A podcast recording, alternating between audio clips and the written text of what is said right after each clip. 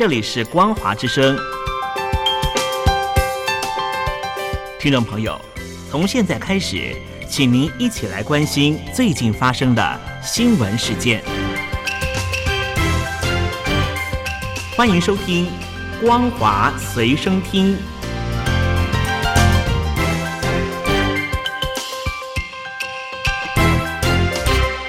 各位听众朋友，大家好，欢迎收听本节的《光华随身听》，我是阿戴。新闻的一开始，先带您关心国际消息。与巴勒斯坦伊斯兰激进运动哈马斯集团关系密切的消息人士表示，跟以色列目前在加萨走廊休战的协议在正式到期后，哈马斯愿意延长停火二到四天。哈马斯集团通知了调停人，这个抵抗运动愿意将目前的休战协议延长二到四天，此举有可能确保二十到四十名的以色列犯人获释。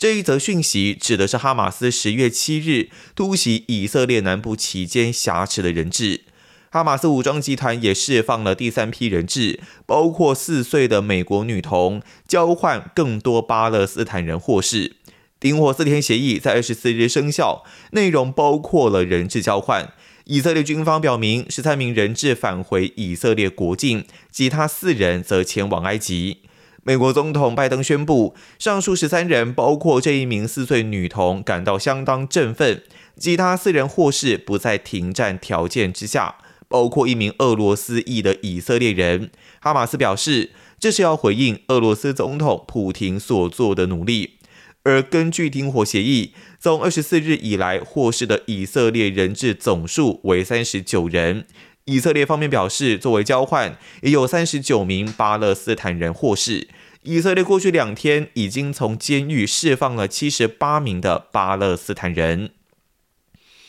而根据这段冲突，人权组织人权观察指出，证据显示，十月十七日加萨走廊一间医院伤亡惨重的爆炸事件，很可能跟发射失败的一枚火箭有关。媒体报道指出，加萨走廊阿里阿拉伯医院这起爆炸在阿拉伯世界引发怒火。巴勒斯坦指责以色列空袭，但以色列则表示这是一枚发射失败的巴勒斯坦火箭导致。加萨卫生部表示，这一起事件造成四百七十一人丧生。不过，以色列对这个数字提出异议。非保密美国情报估计，死亡人数介于一百到三百人之间。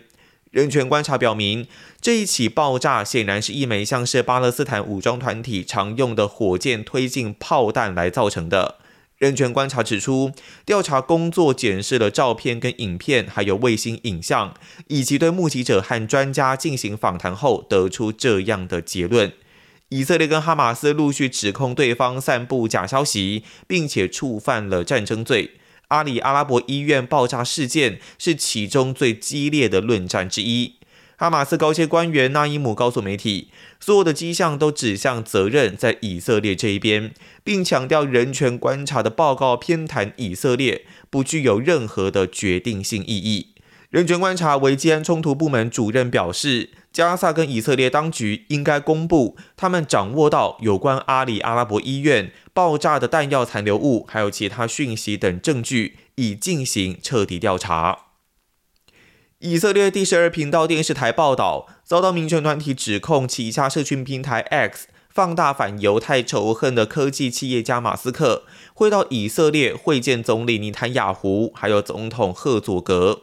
而特斯拉跟 X 的发言人并没有回应这一则消息。在 X 平台长达数周不断出现争议性的反犹太言论后，尼坦雅胡九月十八日在加州会面马斯克时，就曾经敦促他要在言论自由跟打击仇恨言论间找到平衡点。马斯克当时重申，X 不会提倡仇恨言论的先前说法。回应说，他自己反对反犹太主义，反对所有鼓励仇恨还有冲突的事件。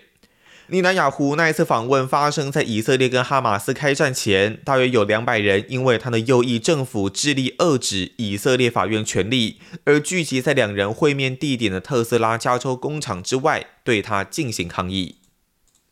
接着带你关心中国大陆的消息：中国人民解放军南部战区组织战区陆军部队。在中国跟缅甸边境举行了实战化演训。中共中央军委机关报《解放军报》发文强调，演训主旨在检验作战能力，要做好应对各类突发的状况准备。在这一篇文章当中提到，中国人民解放军对于缅北中途的关注相当注意。文章表明，由于多重原因，缅甸北部数个地区近期爆发武装冲突，造成人员伤亡，安全形势复杂险峻。中方高度关注缅北有关冲突，敦促相关各方立刻停火止战，展开和平对话。在这篇文章当中，也强调，这一次在中缅边境中国一侧举行了实战化演训。将进一步强化官兵的忧患意识跟危机意识，全面检验提升管边还有控边能力，也确保一声令下能够有效的履行使命任务。根据媒体报道指出，中国从十月下旬开始对缅北地区跟缅甸军方有密切联系的电信诈骗集团加强打击力道。这也鼓舞了缅甸境内自称“三兄弟联盟”的叛军联盟，在十月底向缅甸军方来发动攻击。缅甸军方跟反政府武装组织在缅甸北部持续冲突。缅甸国营媒体报道，发生从中国运送商品入境的卡车车队部分烧毁事件，就是遭到叛乱分子的攻击所致。而中国驻缅甸大使馆也透过微信公众号发出紧急提醒。呼吁滞留在果敢老街地区的中国人士尽快的撤离。缅甸果敢地区临近中国边境，也是目前冲突最激烈的地方。中国官方表示，近期急性呼吸道疾病持续上升，跟多种呼吸道病原体叠加有关，其中以流感为主。当局要求医疗机构延长服务时间，最大限度的来提高接诊能力。国家卫生健康委新闻发言人米峰表示，当前呼吸道疾病正进入高发时期，也努力推进流感疫苗的接种。这一次的各种呼吸道疾病感染以流感为主，另外还有鼻病毒、肺炎霉浆菌、呼吸道合胞病毒以及腺病毒所引起。报道也提到，要努力增开相关诊室还有治疗的区域，适当延长服务时间，加强药品供应保障，发挥中医中药作用，最大限度的提高接诊能力，还有诊疗规范化的水平。而这一次的呼吸道感染疾病，对于不同年龄层之间，主要病原体也不一样。一到四岁人群以流感病毒跟鼻病毒为主，五到十四岁以流感病毒、肺炎霉浆菌、腺病毒为主，十五到五十九岁以流感病毒、鼻病毒跟新冠病毒为主，六十岁及以上人群以流感病毒、人偏肺病毒还有普通冠状病毒为主。北京医院呼吸与危重症医学科主任李彦明表示，冬季呼吸道疾病是属于高发时期，老年人更容易发展成重症。在预防方面，疫苗是最重要的预防措施。合并基础疾病的老年人要及时注射疫苗。中国大型房地产企业深陷债务黑洞，使得购地意愿跟能力大幅下降，争斗企业取而代之成为拿地大户。但今年前三季大约有三成出让土地买家为城投企业。然而，只拿地不开工的状况相当普遍，反而容易酿成债务危机。